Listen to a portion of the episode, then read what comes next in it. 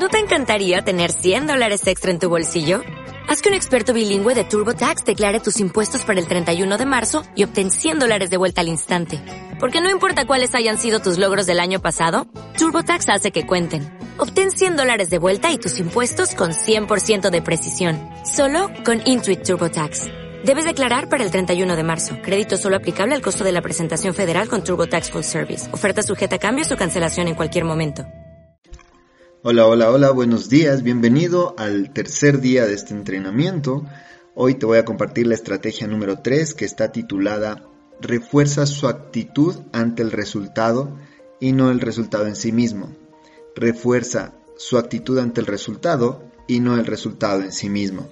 Y hoy quiero traerte esta conversación que es muy importante para los deportes de contacto.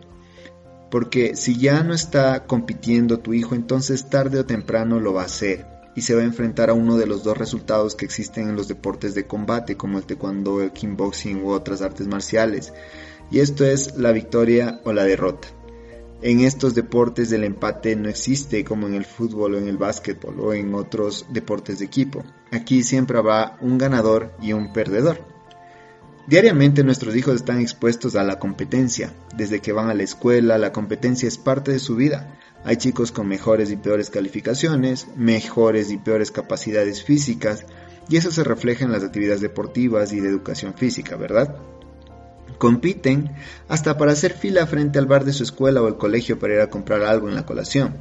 La competencia es normal en todo sentido de la vida y debemos acostumbrarnos a que habrá momentos donde ganemos y donde aprendamos. Habrá ocasiones cuando seamos primeros y otras donde no seamos primeros. La competencia viene en nuestros genes, producto de miles de años de evolución social. La diferencia que marca la diferencia es la actitud con la que enfrentamos la competencia.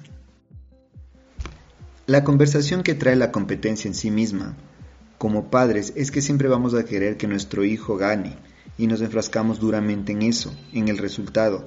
Y esto puede ser muy peligroso porque, sobre todo en el taekwondo, Luego de todo un proceso de meses y años de preparación, se ve reflejado solamente en quizás uno, dos o tres minutos de combate. He sido testigos de padres que se enojan con sus hijos, con su profesor con los árbitros, etc. Porque su hijo perdió una pelea, porque lo vieron injusto por X o Y razón. Esto lo único que provoca es intensificar el sentimiento de derrota en un deportista y aún más en un deportista en formación. Y cuando este sentimiento derrotista se, se intensifica, es muy difícil poder superarlo. Es por esto que tú y yo, y ahora te hablo como padre de dos artistas marciales, debemos resaltar el proceso por el cual tuvo que pasar hasta llegar al punto de la competencia, las horas de entrenamiento, el esfuerzo, la actitud, el que tu hijo haya estado echándole porras a sus compañeros, incluso desde las gradas, y que sus compañeros también le hayan estado dando su apoyo a, a tu hijo. Después de todo, vendrán otras competencias donde con mayor experiencia y cancha va a poder ganar.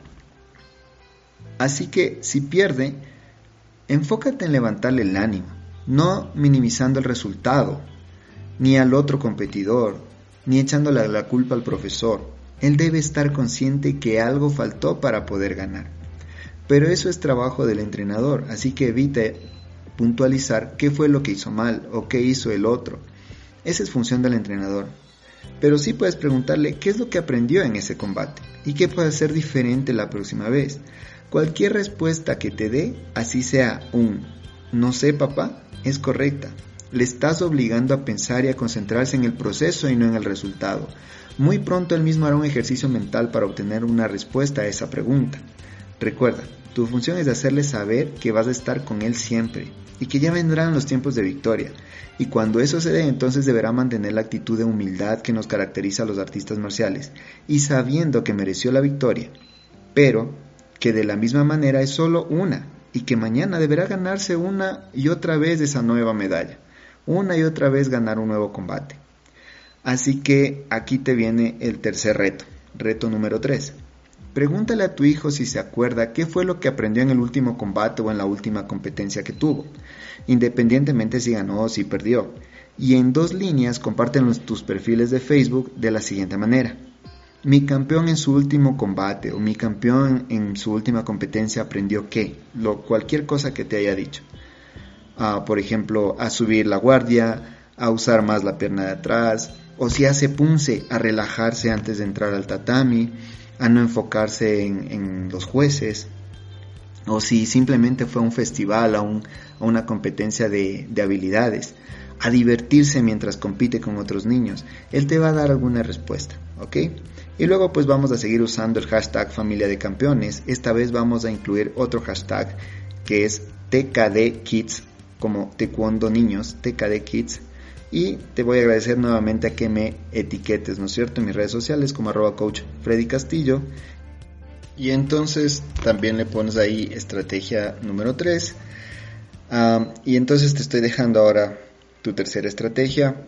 Eh, al final del día vamos a abrir nuevamente el grupo para que nos puedas contar cómo te fue con esta estrategia, qué piensas que respondió tu campeón o tu campeona. Y pues nos estamos viendo por ahí en el camino. Les mando un fortísimo abrazo y que tengas un excelente día.